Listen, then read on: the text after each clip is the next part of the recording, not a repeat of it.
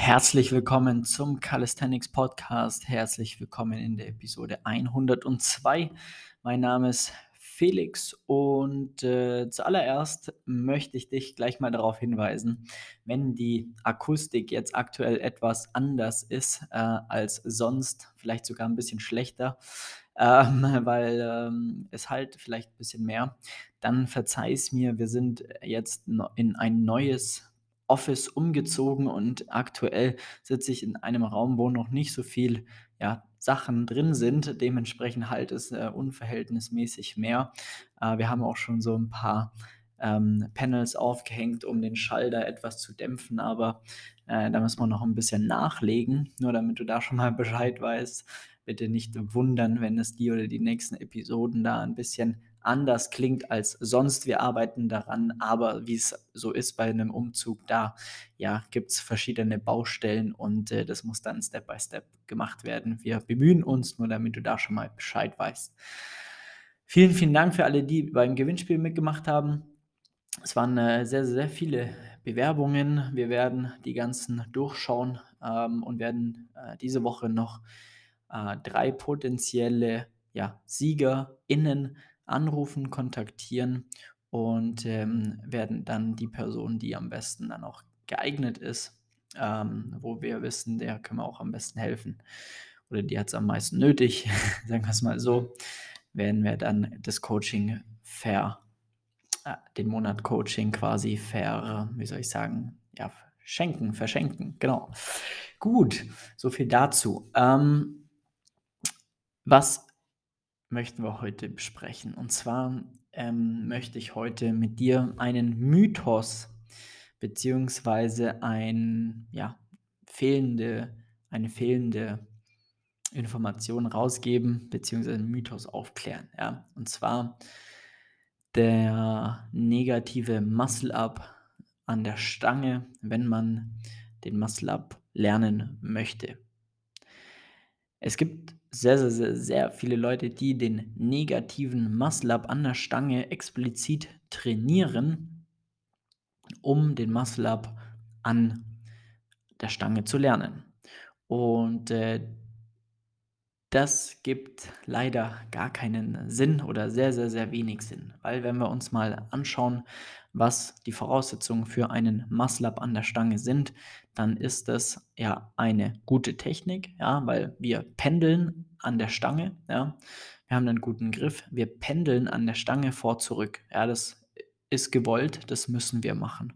Dann benötigen wir den richtigen Zeitpunkt, also das richtige Timing, wann wir die Bewegung einleiten und ziehen uns dann explosiv nach oben, nach schräg hinten oben sozusagen, aber primär nach oben. Und ähm, dann müssen wir uns ja so hoch ziehen, ohne einen Kipp, ohne einen Knie-Drive oder sonst irgendetwas, um quasi um die Stange herumzukommen. Und dann, ja, gehen wir quasi in die Transition, also der Part von dem Klimmzug, dem explosiven Klimmzug, in, die, in den Stütz, in die untere Dip-Position nennt man Transition, also Übergang. Und äh, diese Transition, die möchten wir quasi so effizient, so schnell wie möglich machen, ja, um uns dann nach oben zu drücken.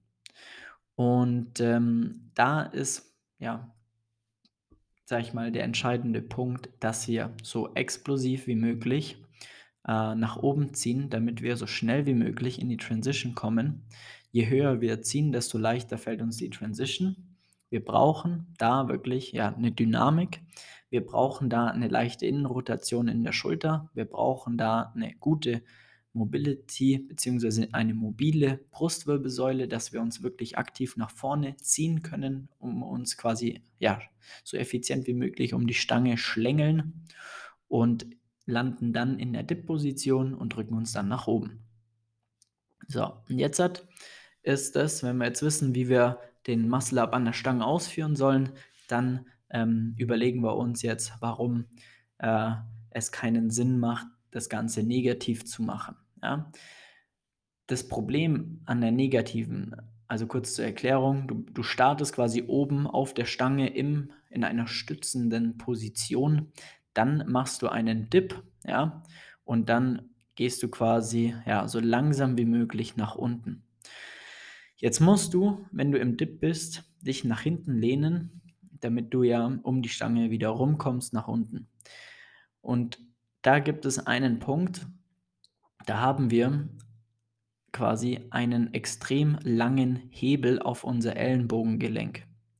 Das bedeutet, wenn du in der Stange bist, äh, an der Stange dich feststützt, runter in den Dip gehst, dann nach hinten gehst, dann kommt irgendwann der Punkt, wo du quasi von der Stange bis zu deinem Ellenbogen, ja, der dann quasi parallel oder horizontal steht, dein kompletter Unterarm horizontal steht, haben wir die Länge deines Unterarmes als Hebel ähm, auf dein Ellenbogengelenk.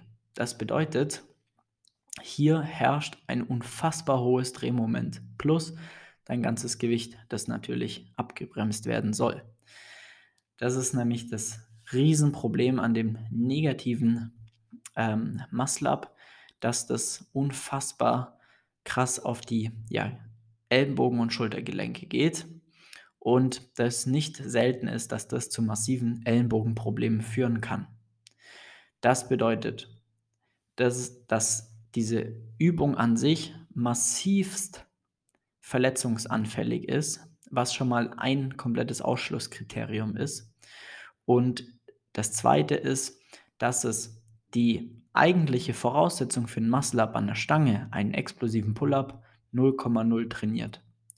Und das ist genau das, beziehungsweise der Grund, weshalb wir das auslassen sollten. Ja, das bedeutet, wir sollten uns lieber auf die Explosivität von unserem Klimmzug konzentrieren, damit wir explosiver werden, dass wir stärker werden.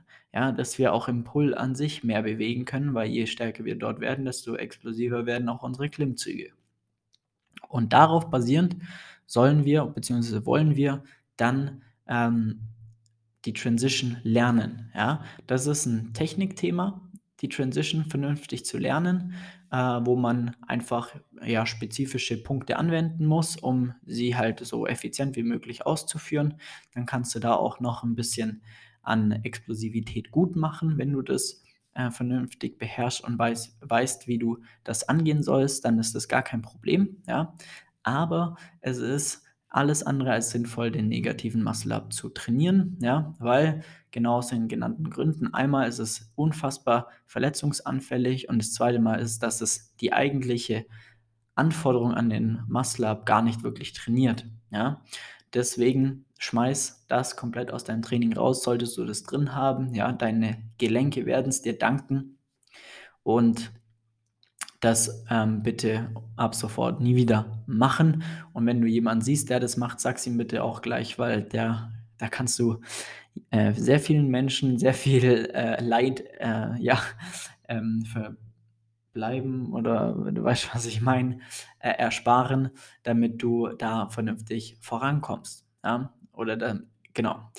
So, und ähm, das ist das Wichtigste, was du da aus der Episode mitnehmen sollst, dass, dass negative Muscle-Ups an der Stange keinen Sinn machen für Muscle-Ups an der Stange.